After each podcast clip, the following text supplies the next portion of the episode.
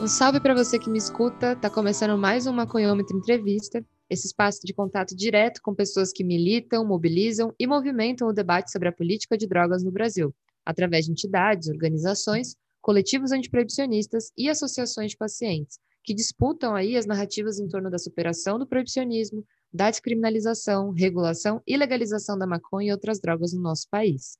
Eu sou aqui a Mesquita, e é muito importante que você, nosso ouvinte do Maconhômetro, saiba que o objetivo desse projeto é mapear as principais iniciativas da sociedade civil atuando no ativismo canábico brasileiro.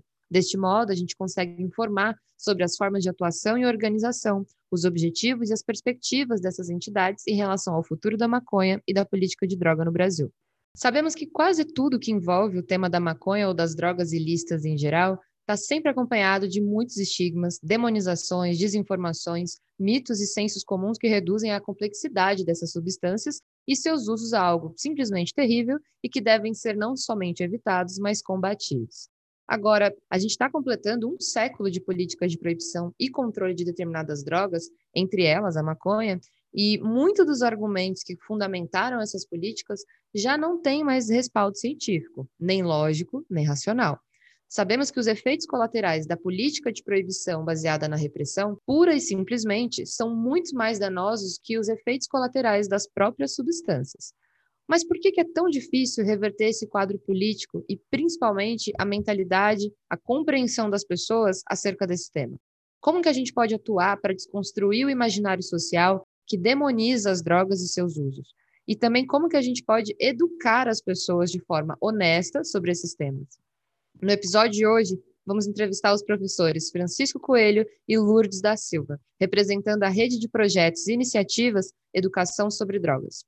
A Lourdes é historiadora e doutora em História Política pela UERJ. Ela é professora de História da Educação na UERJ também e pesquisadora do Grupo Interinstitucional de Educação sobre Drogas, que é mantido tanto pela UERJ quanto pela UFRJ.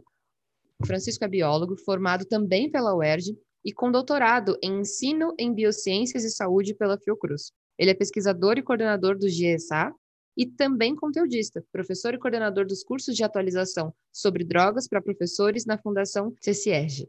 Olá, Lourdes. Oi, Francisco. Sejam muito bem-vindos ao Maconhômetro Entrevista. Muito obrigada por aceitarem o nosso convite para falar um pouco sobre o trabalho que vocês realizam nessa rede de projetos de educação sobre drogas. Olá, olá Kia, olá Gustavo, muito obrigada pelo convite, prazer é todo meu.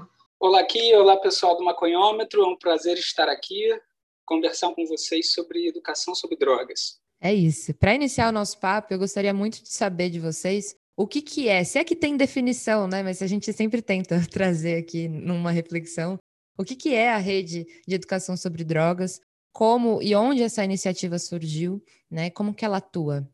Bom, é ótimo né, a gente tocar em rede, em coletivo, né? Isso dá, dá ideia de social, né, de amplitude. A Lourdes já trabalhava né, com as pesquisas dela na UERJ, no, no GPED, no Grupo de Pesquisa e Educação sobre Drogas, e eu fiz o doutoramento no, no LES, do IOC do Fiocruz, e a gente trabalhava né, é, cada um no canto sem se conhecer. Quando a gente se conheceu, né, é, por intermédio da Priscila Tamiasso Martião, da Célia Souza, lá do FRJ, a gente começou a ver que tinha muitas ideias em comum, né? E essa ideia de aglutinar pessoas, né, de levar esse debate autorizando a educação, né, não só no campo da saúde, né, no campo da assistência, mas levando esse debate para as escolas, né, para as comunidades escolares, a gente foi colocando isso em prática. E hoje, essa grande rede aí, né, é, ela conta não só com a Fiocruz, com a UERJ, com a UFRJ, com a Brand, né, com várias secretarias municipais do estado do Rio, então, a gente chama de rede mesmo, né? um grande coletivo, pensando aí em propostas né, antiproibicionistas e centradas na redução de danos né, do uso abusivo de substâncias e entendendo o contexto né, desses jovens, desses professores, orientando, problematizando e levando o debate de educação sobre drogas para além da escola, né, aflorando isso na sociedade como um todo.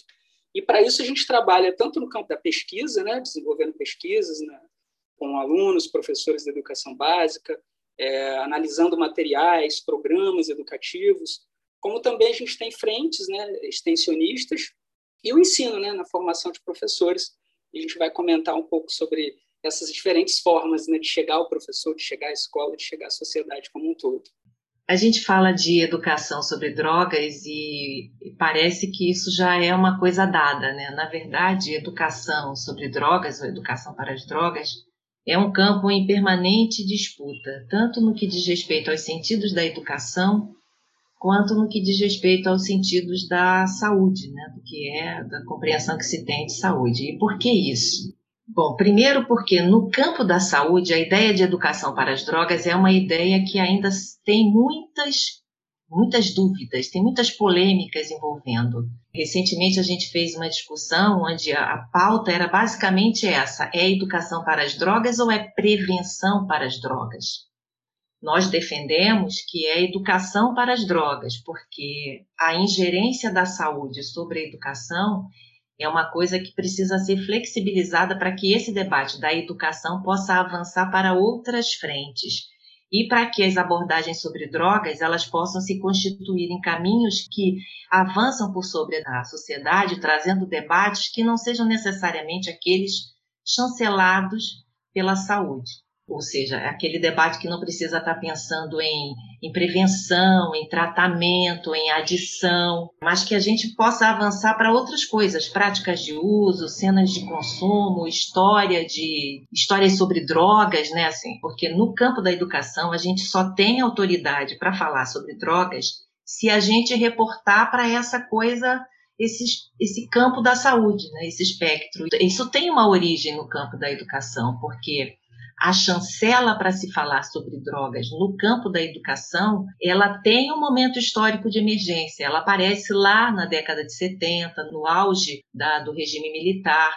no auge dos debates e dos confrontos com né, os ideários da contracultura, né, e ali se constitui aquilo que a gente chama de currículo mínimo, né, no nosso grupo a gente está chamando de currículo mínimo da educação para as drogas. E esse currículo mínimo ele está no rebatimento direto, né? Dentro, se a gente pensa discursivamente, a gente entende que esse currículo mínimo ele foi preparado, foi montado para responder às iniciativas e ao ideário da contracultura. É uma uma educação para as drogas que se forma dentro de um projeto político, ideológico, de rebatimento de um determinado modo de entendimento da sociedade, de modo de constituição da vida, que esse projeto vem rebater. E é, o mais interessante é que esse, esse conjunto de saberes que a gente está chamando de currículo mínimo, né, de conteúdos para a educação, que se constitui naquele momento, ele está aí até hoje. Né? As perspectivas de saúde e também de educação, né, quer dizer, a concepção de saúde e a concepção de educação, elas foram modulando ao longo desse período. A gente vai falar um pouquinho sobre isso mais adiante, mas esse currículo mínimo, ele flexibiliza, ele vai um pouco mais para cá, ele é aderido de outro conteúdo ali, mas ele permanece. Então, uma coisa fundamental para a gente refletir hoje é como é que a gente consegue pensar políticas de educação para as drogas dissociada desse campo da saúde. E aí não vai nenhuma questão de disputa com o campo da saúde, nem nada disso. É só pensar uma ingerência própria da educação sobre essa discussão, porque essa permanência, né, dos debates no campo da saúde, isso traz consequências também muito sérias que a gente vai poder conversar mais sobre isso ao longo dessa conversa aqui. Lourdes, você é muito boa. Já tive uma aula que já fui longe na reflexão sobre o campo da saúde e da educação, viu? Muito obrigada.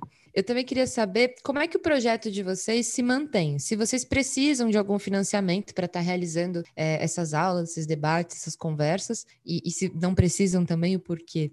Então, financiamento, onde? Cadê onde? não vi ainda, né? Mas espero ver. Esperamos vê-lo, né? É, então, a gente conta basicamente com iniciativas voluntárias, né? E daí o caráter de rede, né, de coletivo que a gente colocou antes. É, a gente conta com desejo, né, com engajamento social e com voluntariado das pessoas que, né, de alguma forma, tentam, né, é, levar esses debates, não deixar esse debate da educação sobre drogas morrer. E a gente conta, a gente tenta angariar cada vez mais pessoas, né, seja nos cursos de formação para professores, né, que a gente ministra, porque a gente consegue muitos parceiros, muitos professores que gostam da temática, né? Alguns querem até seguir a vida acadêmica nesse campo de educação sobre drogas, então a gente tem um certo sucesso nisso também. Mas é a solidariedade, né, e o voluntariado que hoje a gente a gente conta. Então todas as ações que a gente tem, né, é, acaba sendo mesmo. E aí, você topa participar? É uma certa cara de pau, uma ousadia né? É, solidária, né? acho que caminha nesse sentido. Mas que, de alguma forma, somos bem-sucedidos. Né? Significa que podemos avançar. Muito bom. É, eu diria que assim, o, o, meu trabalho não é exatamente voluntário, porque eu trabalho na interface daquilo que a universidade chama de tripé que a constitui, que é ensino, pesquisa e extensão.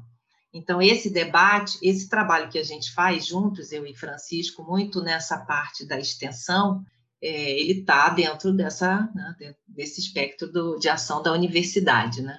E eu acho que a gente tem um financiamento indireto na medida em que os nossos bolsistas, né? Então, eu tenho bolsista de monitoria, bolsista de iniciação à docência, de IC, de PIBIC, Júnior, eles nos são concedidos por um conjunto de pares que entendem que o projeto é, vale a pena né, é, é agregar esses bolsistas. Então, no que diz respeito à construção de um espaço no campo da universidade, do campo da educação especificamente, do debate educacional para, para as drogas, eu acho que esse financiamento das bolsas dos estudantes que nos assessoram já é assim uma é a única coisa que a gente tem né? E é assim, a, a, do meu ponto de vista, uma aceitação né, do campo da academia para esse tipo no campo da educação, porque isso é muito difícil no campo da educação. O debate sobre drogas no campo da educação é extremamente difícil. Então, eu acho que já ter conseguido esse espaço, né, essa chancela dos colegas, né, essa anuência de concessão de bolsas, eu já acho que é muito sintomático. Eu diria que isso é uma espécie de financiamento também. Muito interessante, porque né, vocês precisam desses alunos interessados e eles estão lá na, na, universidade e, de alguma maneira, estão financiando a pesquisa e o trabalho de vocês, né? Interessante saber disso. É, no processo de formação de professores sobre essa temática, vocês encontram mais resistência e contestação como retorno ou mais aceitação? Os professores são, em geral, mais abertos ou fechados para desbravarem esse tema com os seus alunos? Então, a gente tem percebido tanto nos cursos de formação de professores online, né, ministrados, oferecidos pela Fundação CCIEG, a gente tem um conjunto de cursos ali específico para professores, né, profissionais de ensino, tanto nas formações presenciais, né, associadas às linhas de pesquisa e os trabalhos de extensão, a gente percebe que há tanto resistência, por um lado, né, contestação, mas também uma aceitação, né? Então a, a gente tem, né, a gente entende que o cursista, né, o professor, já buscar essa formação né, associada a drogas, isso daí já, já revela muita coisa, né? já é um primeiro passo da aceitação de lidar com o tema. E a gente tenta caminhar na, na perspectiva de redução de danos, mas nem sempre a gente garante que esse professor ele vai ser sensibilizado o suficiente para aplicar né, todo esse entendimento, para pensar e problematizar a redução de danos, enquanto abordagem pedagógica, obviamente, no seu cotidiano. Eu acho que há resistências e, e a aceitação, né, de alguma forma. E a gente nota isso.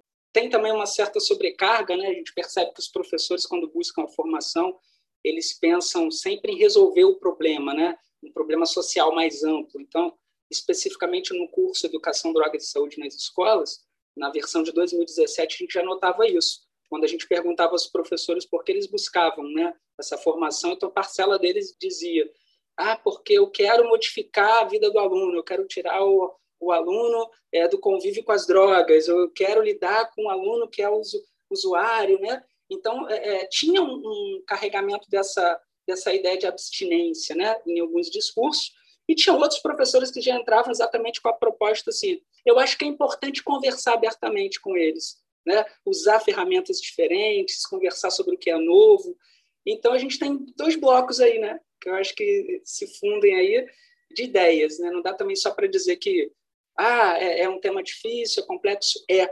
É complexo para esses dois grupos, né? Os que querem inovar e encontram dificuldades e para aqueles que vêm de um berço extremamente proibicionista e, por vezes, não sabem, né? Como inovar a, a ideia, um enraizamento proibicionista está no âmago, né?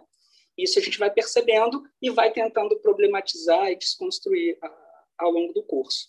Eu acho que a gente precisa perspectivar um pouco esse contexto, né? Porque os professores que a gente recebe nos cursos ou que nos procuram para fazer os cursos são professores que vêm de um período de formação em que o projeto de formação de professores estava pautado por uma perspectiva regulatória que sustentava aquele projeto de formação é, ambientada num Estado democrático de direito. Né? Então, quando o Francisco fala dessas tendências, né, de que havia, que há, né, há professores que tendem para lá e para cá e tal, é, isso é representativo de um professor, né, de um professorado que foi formado nesses últimos 20 anos, pelo menos, né, e que está no exercício da função já naquela, né, que foi construído como professor, né, que passou por um processo formativo dentro dessa lógica de manutenção de um Estado democrático de direito, de exercício da cidadania, de educação como promotora de um senso crítico, de formação para uma convivência é, social que tem suas implicações na participação de cada um. Então, são professores que vêm carregados por uma marca de um processo formativo muito interessante e que está nesse projeto pensa um certo projeto de sociedade, que pensa um certo projeto de sujeito para atuar e para viver nessa sociedade. Então, você tem ali uma coisa é, mais é, orgânica, né? Isso não quer dizer que, por causa disso, eles tenham que estar dentro de uma perspectiva, mas isso quer, sobretudo, dizer que o debate e a ambiência para que se faça um debate, que se teça um debate, ele está dado, ele está constituído e ele está garantido pela regulamentação da educação que, que sustenta aquele ambiente. É, então, eu diria que esse, é, esse momento que, que a gente está vivendo exatamente agora é um ambiente, é um momento de transformação disso que a gente está colocando, ou seja, se a gente, se a gente já achava meio complicado aquela ambiência onde o debate estava posto, né? Porque assim, o professor ele tem um, um, processo formativo, ele passa por um processo formativo, mas ele está inserido numa sociedade que é proibicionista, frequenta grupos que têm lá as suas visões e que também puxam para determinados pontos. Ele não é só o processo formativo profissional que ele teve, ele é resultado de outros espaços também que ele frequenta, né, de pertencimento. Mas a ambiência para o debate está dada. E ele vem com essa marca como aquele que, né, o sujeito que de certa forma tem uma tolerância e uma abertura para o debate, por mais indigesto que possa parecer para ele, mais para uns, menos para outros, é, de que a participação no debate, que está ali confrontando as suas próprias ideias com outras, possa ser incômodo, mas tudo bem, né? É, o Estado democrático garante isso, assegura que a gente possa fazer isso o atual momento é, é um momento de muita e de extrema preocupação, porque esse cenário, essa ambiência, esse chão regulatório da educação, ele está em profunda transformação neste exato momento e começa lá começou né, com a mudança da lei do ensino médio, que, que sai como medida provisória em 2016 e vira uma lei do ensino médio que vai contra tudo isso em 2017. A gente tem a BNCC, em 2019. A gente tem a BNC da formação dos professores que, tá, que saiu também no final de 19, tem a BNC da formação continuada, porque eles conseguiram desmembrar tudo. Então, é, o que a gente vê daqui para frente é que essa condição de um professor formado para o debate, aberto a essa possibilidade de debater questões e de receber determinados né, é, é, assuntos como sendo é, passíveis de uma discussão e tudo mais, essa ambiência e esse chão formativo ele está em refluxo nesse momento, né? Então isso que a gente já acha que é uma, um ambiente difícil pode ficar muito pior é, daqui para frente, né? Muito bem explicado, Lourdes.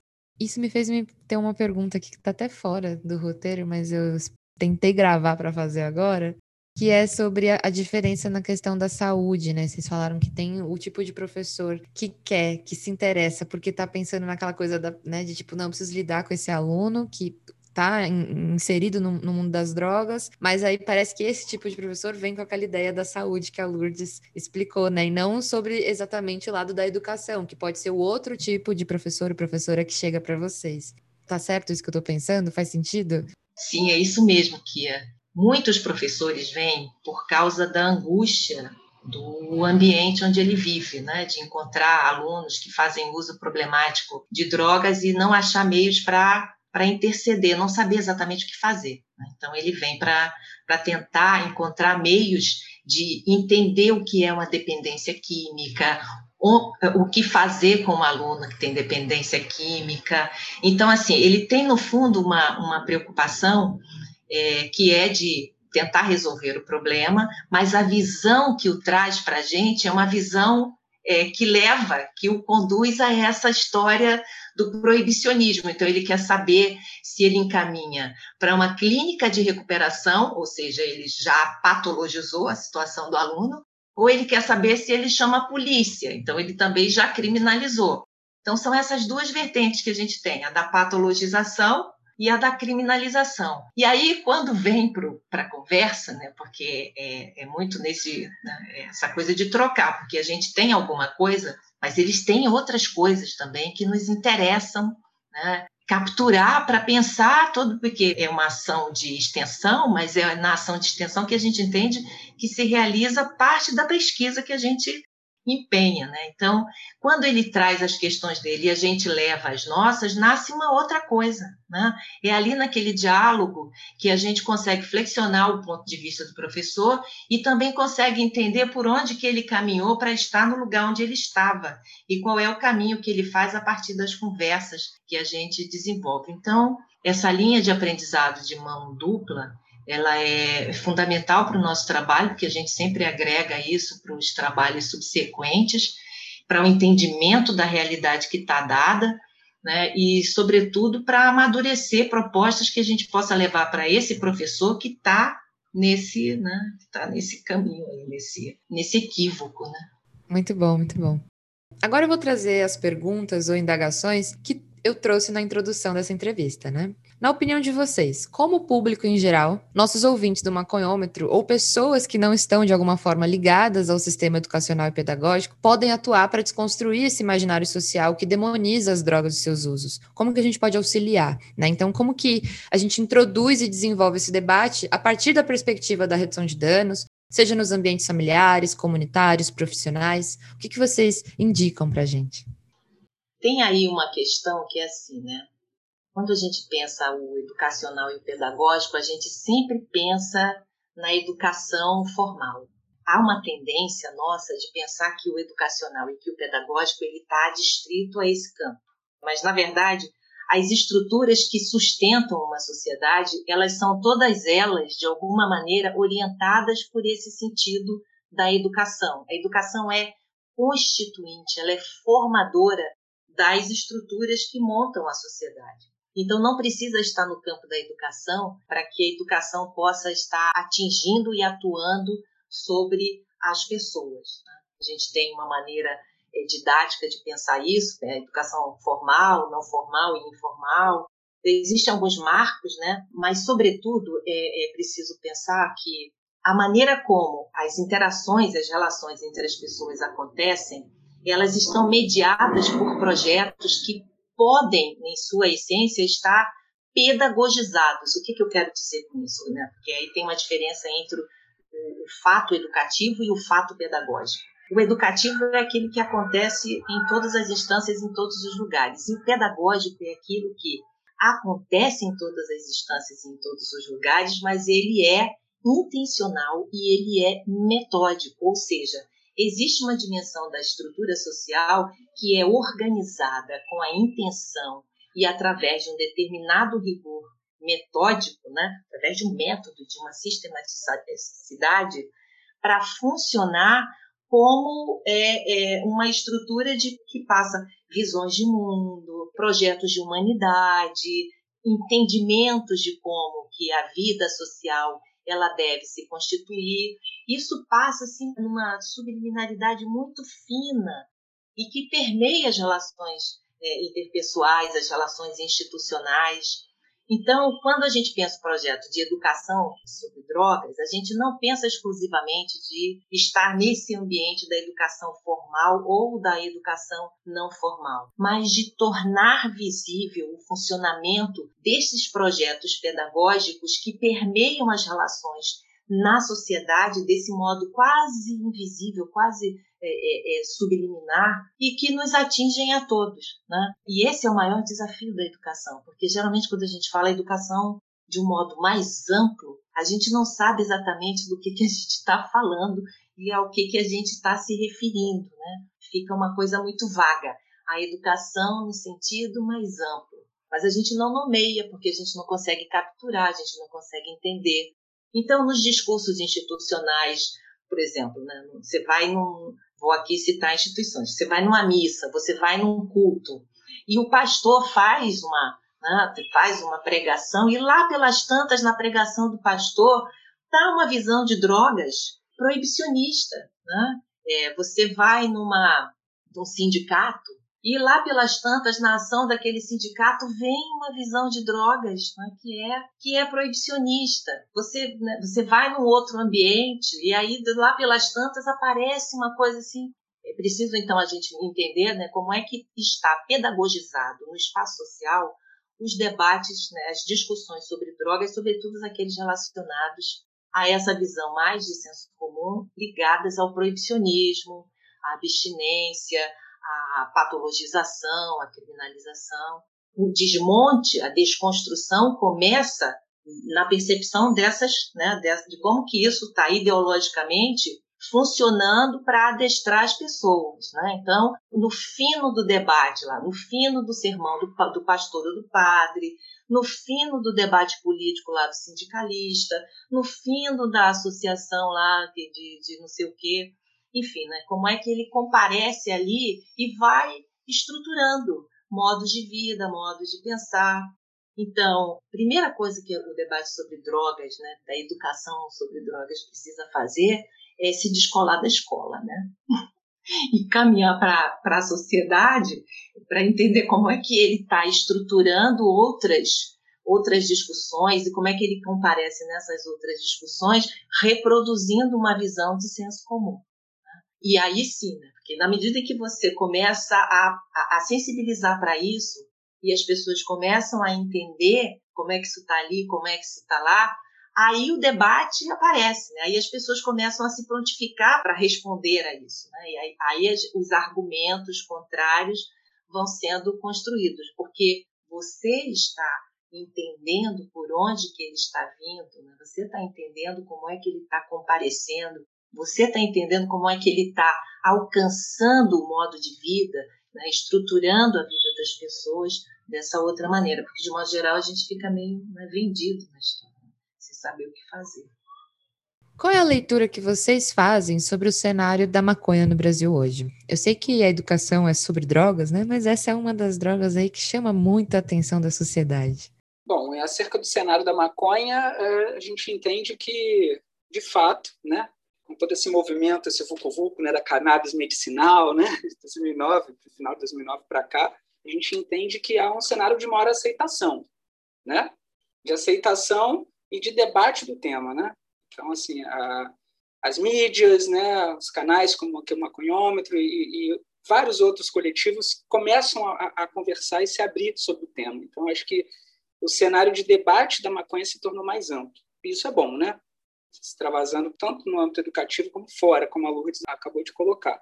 Mas aí a gente tem também um cenário que acompanha, né?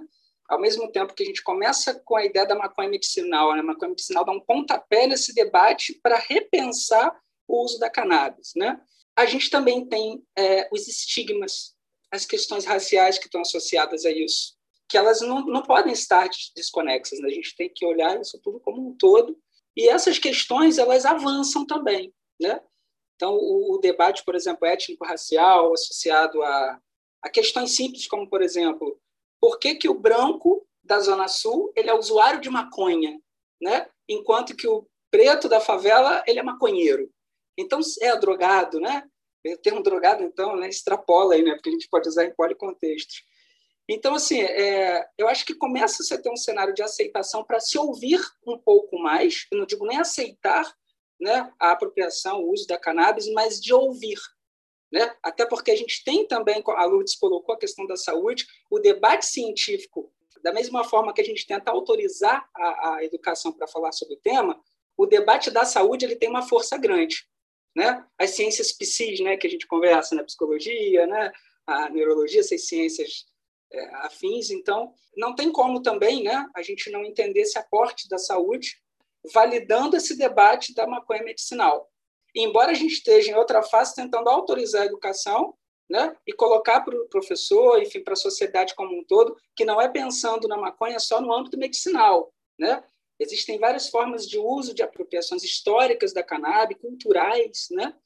Então, é, todo esse contexto ele tem que ser entendido, né, compreendido, né, o contexto de segregação associado a isso. Então, eu vejo que no cenário da maconha medicinal, a gente começa a galgar um avanço, mas em relação a todas essas questões sociais aí, a gente ainda tem muita coisa que avançar, porque o cenário é, ainda é de de desconstruir muita coisa, né? sobretudo em relação à diversidade, ao respeito à diversidade de cultura, né? ao respeito ao comportamento do outro, né? Porque senão a gente vai cair em generalizações imprecisas, né? que os próprios parâmetros curriculares sobre saúde lá da década de 90 já tentava desalienar o professor nesse caminho, né? a pensar a, a, o debate, educação sobre drogas como uma coisa aberta, participativa, não centrada especificamente na saúde. Né? Não é o profissional de biologia apenas que tem que falar sobre drogas, ou o profissional da química. Né? Não, todo professor é autorizado a conversar sobre drogas. Né? Depende do que o professor sabe, do que ele conhece, do que ele quer estimular nesse debate. Né? Então, é saindo de fato do debate específico da saúde para pensar um debate mais social, mais educativo né, sobre drogas. Então, assim, eu vejo esse cenário da saúde e educação, esse espectro. Eu acho que a maconha ela traz um elemento fundamental para o debate da legalização, mesmo que sob a perspectiva da saúde. Né? Mas ela traz uma consideração que a gente pode carregar para os outros debates, né? para o debate das drogas, para as outras drogas, que é a ideia da possibilidade dela ter outras propriedades, as drogas terem outras propriedades além de matar, além de é, elevar a loucura. Então, por exemplo, o LSD ele está caminhando nas pesquisas do campo da psiquiatria, também nos seus usos terapêuticos. Eu acho que a gente amplia isso. A cilada disso é a gente chegar naquele ponto em que se uma droga não tem exatamente uma propriedade medicinal, como é que a gente faz com o debate? É? Então, para que lado vai o debate se a saúde não chancela? Né?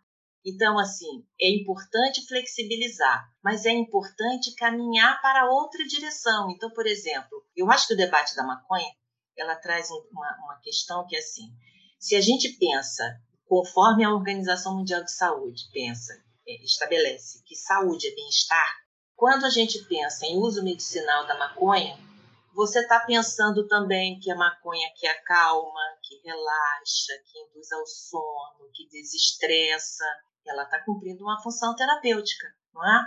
Ainda que ela não seja exatamente dentro de um espectro de, de adoecimento, né? mas ela está ali cumprindo uma função.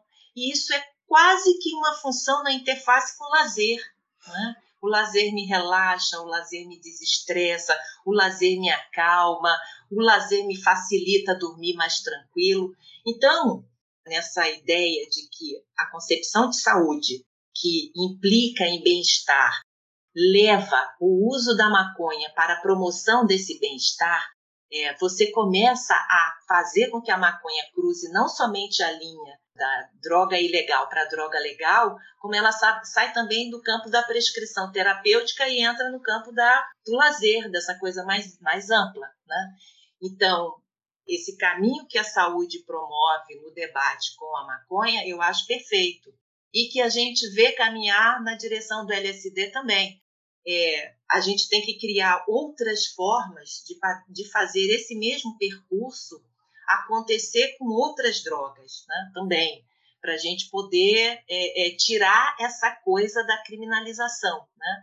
Se a gente não conseguir pensar, ah, porque ela tem uma propriedade terapêutica, é, a gente precisa pensar, precisa construir outras, outras formas de relação para resgatar dessas drogas. O ópio, por exemplo, os derivados do ópio, a morfina, enfim, né? que, que espaço que elas, elas atuavam. E aí vem a história, vamos resgatar, né? vamos tentar entender outros contextos de uso, trazer outras narrativas de apropriação de outros tempos e pensar que elas não podem ser demonizadas agora, né? desconsiderando toda uma história pregressa que elas têm, porque essa demonização é a chave de entendimento do nosso tempo, não de outros. Então, quando a gente começa a modular essas questões, é, eu acho que a gente caminha para ampliar essas possibilidades para além do campo da saúde. Muito, que bom que você acrescentou, porque uma, tem uma, uma coisa que eu queria falar na hora que o Chico estava falando, que era sobre os professores, né? Falou, pô, o professor está num lugar, né? O professor falar sobre a maconha do lugar dele, né? E aí eu me lembrei do episódio do Karnal essa semana, eu fiquei, droga, o professor às vezes nem é um exemplo, né? Dependendo do tipo de professor. Uh, mas voltando aqui, desculpa trazer, tá, ouvinte do Maconhômetro, mas é que eu não podia deixar de falar, já que né, o, o, Tom já avisou sobre essa notícia no boletim. E sobre o que você falou agora, Lourdes, essa referência de quando eu tô de acordo com outras drogas, eu não vou extrair esse lugar medicinal, então quer dizer que eu não vou falar sobre elas? Né? Esse é o grande problema que a gente vê hoje no, na leitura né, geral e completa da sociedade sobre a, maconha, sobre o ativismo canábico que às vezes ele exclui essa possibilidade de pensar que outras drogas que não se encaixam exatamente no contexto medicinal também merecem ser discutidas, já que trazem, né, com a sua proibição e regulamentação, danos ainda para a sociedade que poderiam ser evitados. A gente faz uma pergunta aqui para todo mundo que vem, que é sobre perspectiva, né, de futuro. E a isso, obviamente, vocês podem responder de maneira individual, mas também pensando no, na rede que vocês vieram representar, né? Então, qual que é a perspectiva de futuro para vocês nesse campo, né, da política de drogas? Ela é otimista, ela é pessimista? Vocês vislumbram um futuro onde as drogas sejam legalizadas e reguladas aqui no Brasil, acompanhadas de políticas públicas de redução de danos, educação sobre drogas? E, né, eu aposto que vocês vislumbram, mas o que, que vocês acham, né? Quanto caminho ainda tem aí pela frente? Então, pessimismo, otimismo, é, digamos assim, os dois, né? é, seria um otimismo mais, mais cauteloso, né?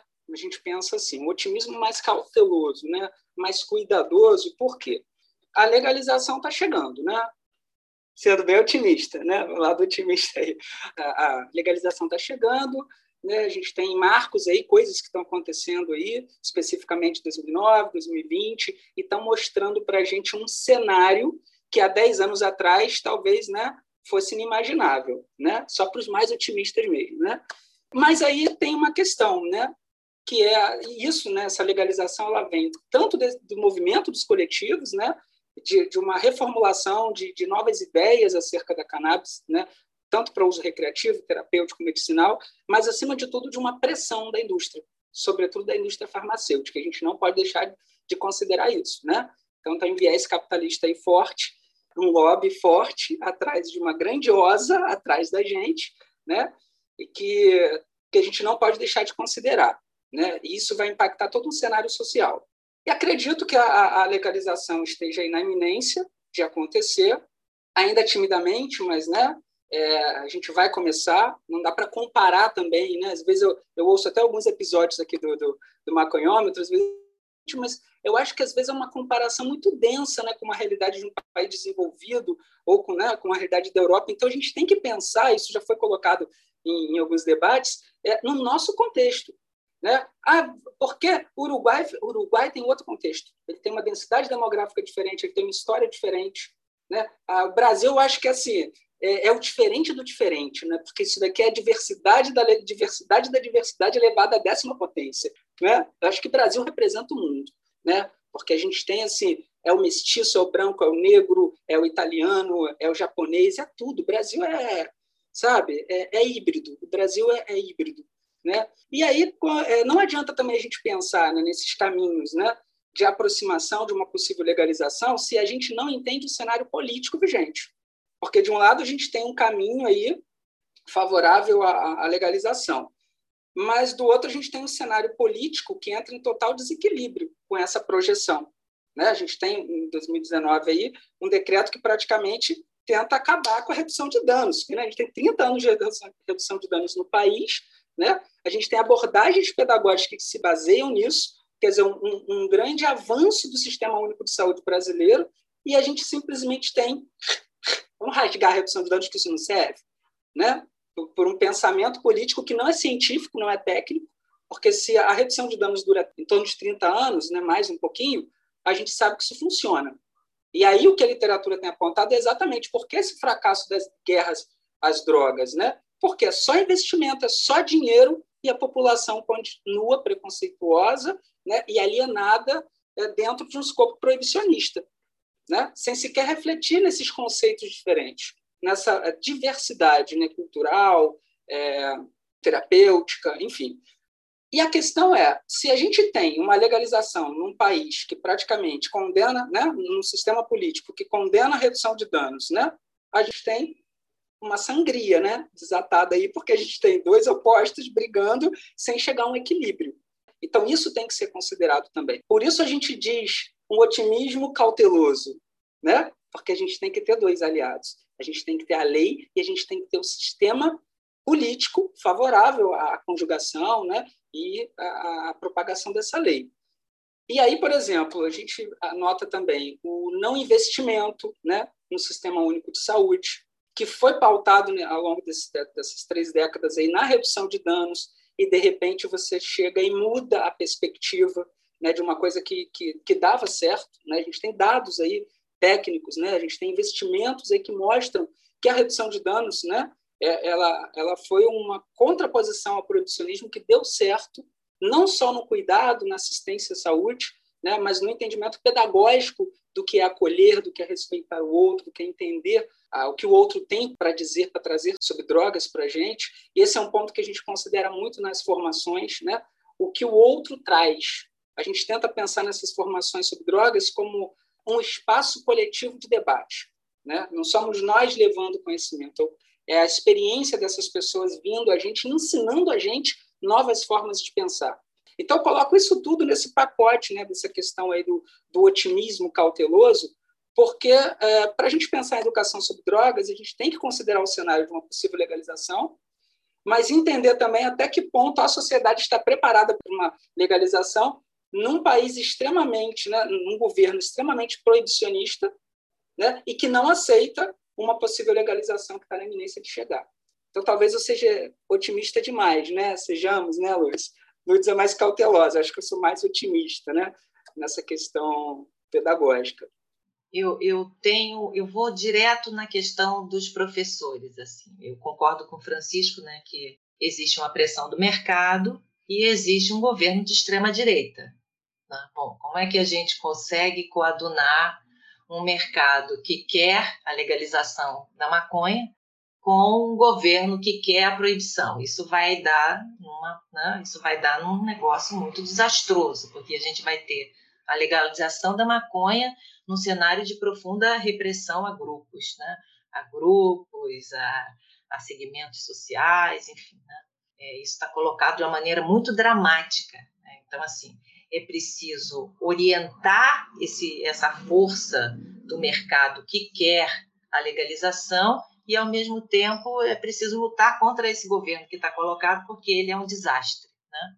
E aí, pensando o desastre que é essa, esse governo, eu vou falar especificamente né, do, de como eu vejo esse cenário como apontamento da continuidade desse governo que está aí. Né? Por quê? Porque a gente tem uma vou falar rapidinho, tem uma legislação de formação de professores que está sendo construída nesse momento simplesmente desastrosa. Ela é retrocesso. A BNC da formação de professores, ela é um retrocesso em todos os sentidos, mas eu vou falar assim, o sentido maior dela é o desvaziamento da, do senso crítico.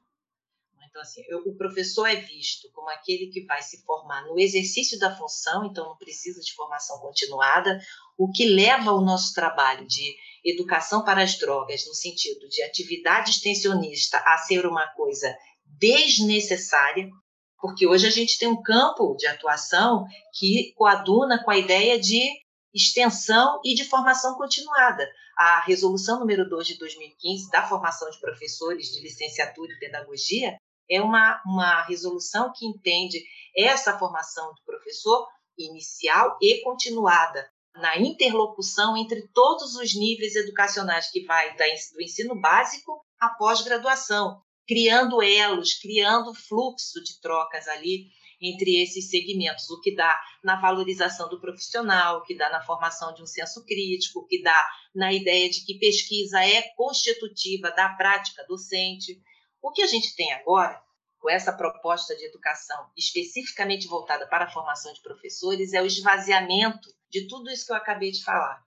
É a ideia de que o professor se faz pela prática, de que o saber fazer tem prioridade sobre os processos investigativos que orientam o trabalho docente. Isso significa que ele não precisa de teoria, é? então assim, é um esvaziamento dessa dimensão teórica. A ideia de uma formação continuada também, ela vai sendo desconsiderada. E a ideia de uma formação para as drogas, no sentido de que você tem ali um conteúdo que comparece transversalmente, isso também já foi abandonado pela BNCC, pelos temas transversais contemporâneos que sentaram nos PCNs e aniquilaram os PCNs. Né? Ou seja, o que a gente tem hoje é o tema da, dos medicamentos e de psicoativos ligados a, aos anabolizantes e aos alimentos em dois componentes curriculares, na educação física e nas ciências do sexto ano. Confere, Francisco? E aí é, ele entra na pauta do currículo, do currículo, do conteúdo programático da disciplina. Ele não é mais tema transversal que pode estar sendo abordado por qualquer professor de qualquer disciplina. Ele está localizado, ele está limitado, ele está reduzido a um lugar específico do projeto de conteúdo que a educação está pensando. Isso significa que não há espaço para debate sobre drogas. Né? Então, nós aqui já estamos, na vigência dessa legislação atual, nós já estamos aqui no campo da desobediência civil, não é? porque a gente está fazendo uma coisa que já não tem mais respaldo legal para que seja feito. Né? Então, é, nesse cenário, a gente vai ter uma legalização, né? um caminho de legalização com o silenciamento dos espaços de debate né, com o esquecimento de que a polêmica é constitutiva da ação prática do professor, que a dimensão da, da docência ela se realiza também através da investigação.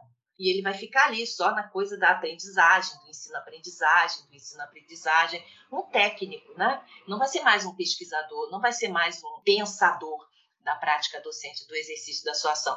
Isso é um cenário que está colocado, isso não é um futuro, isso está colocado. Essa legislação ela está entrando em vigor agora. Isso significa que nos próximos anos, em se mantendo essa tendência, se a gente não tirar esse governo do lugar, e veja bem, tirar o governo do lugar ainda não significa muita coisa, porque é, a gente pode tirar o governo e manter a proposta neoliberal que orienta tudo isso.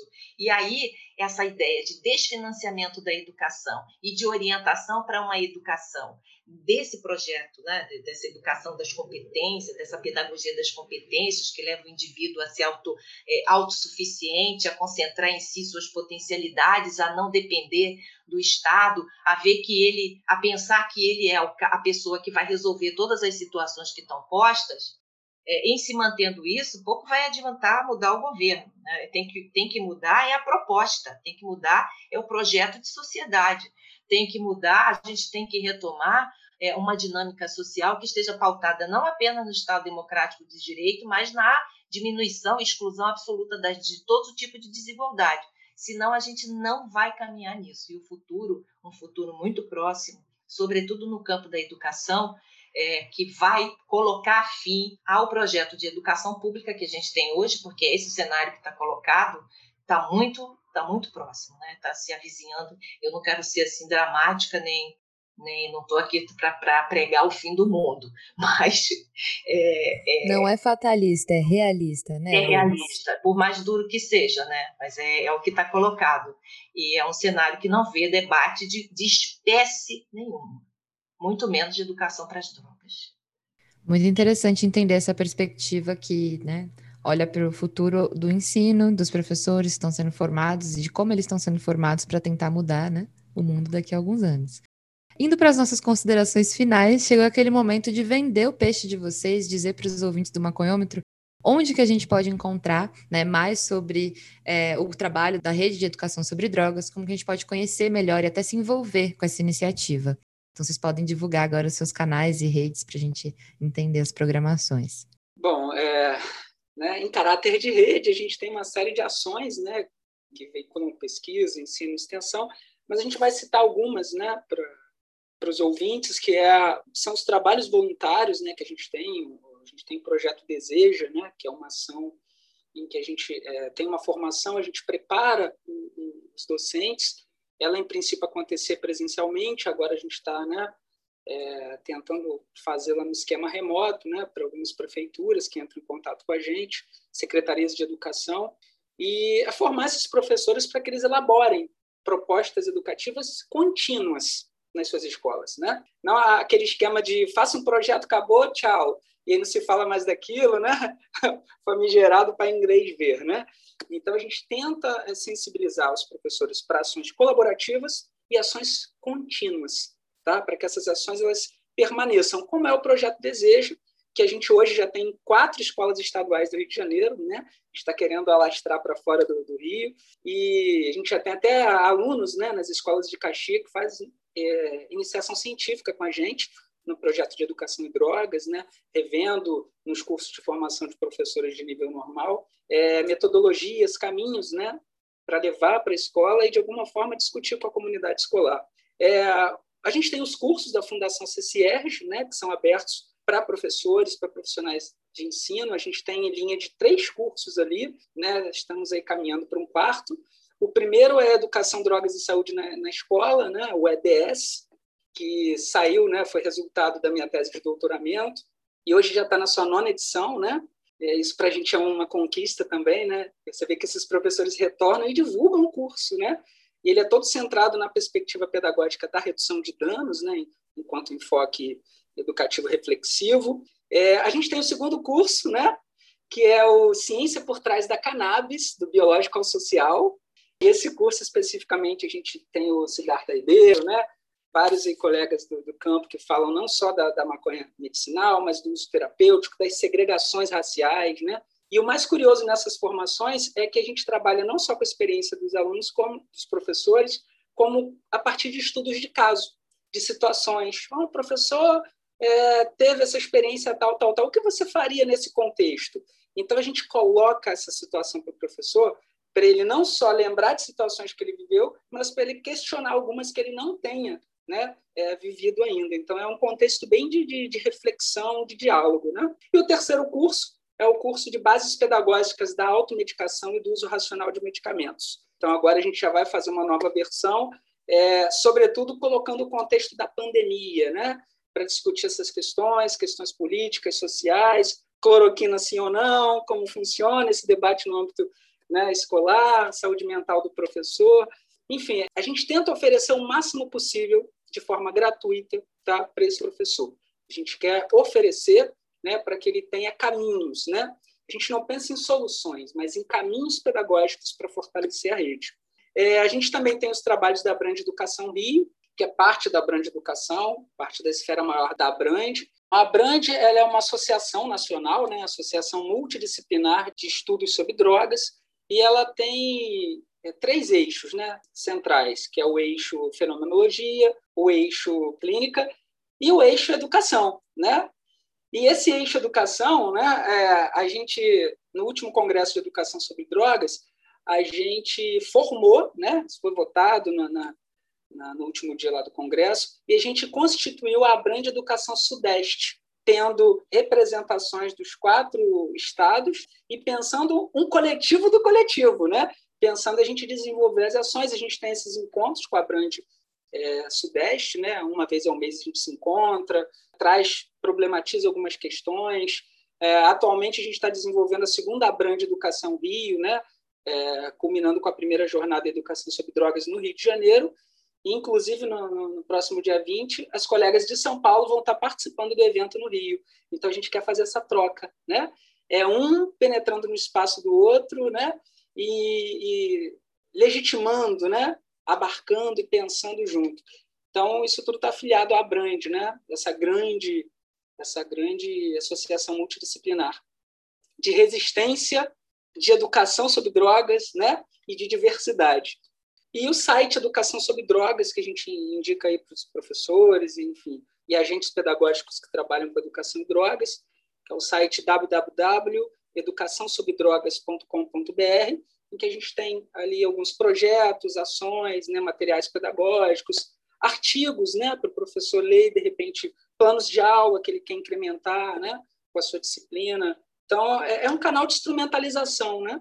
entendendo que o professor ele é um agente importante, né? E ele é um grande inovador, né? Então a gente tenta preparar o máximo possível para esse professor e batendo pé de forma gratuita, que é o que a gente quer fornecer para esses professores.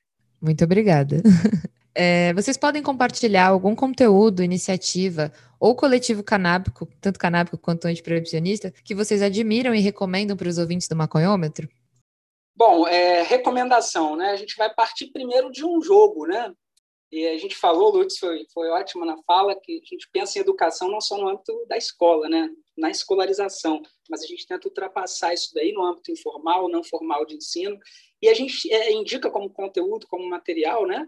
para as famílias, enfim, para várias instituições, é, o jogo da onda, né? não sei se todos conhecem, mas é, foi desenvolvido pelo LES, né, o Laboratório de Educação em Ambiente de Saúde, que na época era coordenado pela Simone Monteiro, minha orientadora de, de doutorado, e nós fizemos um projeto de adaptação desse jogo de tabuleiro, que era muito requisitado né, por secretarias de educação, de saúde, do Brasil inteiro. Né? A gente tinha muita demanda, só que os jogos foram é, esgotados. Né? Então, a gente teve a ideia, num edital que saiu na Fiocruz, de, pô, vamos tentar deixar isso aberto para os professores, né? fazer com que eles não precisem pagar e ter, terem um material para né? Para levar né, esse canal de debate de educação em drogas centrado na, na, redução de danos, nas vulnerabilidades, no biopsicossocial, né? E aí a gente adaptou esse jogo da onda, né? Que é um jogo digital e pode ser obtido no site do IOC Fiocruz. É um material que a gente acredita que pode ser usado em diferentes esferas, né? Entre é, jovens, né, com professor na escola, até entre familiares, né? Então, assim, é, é um jogo né, que desconstrói muitas questões sobre drogas. Né? Ele não vai na, naquele caminho proibicionista, mas ele pensa em contextos de vida, né, acima de tudo. Muito massa essa, essa indicação.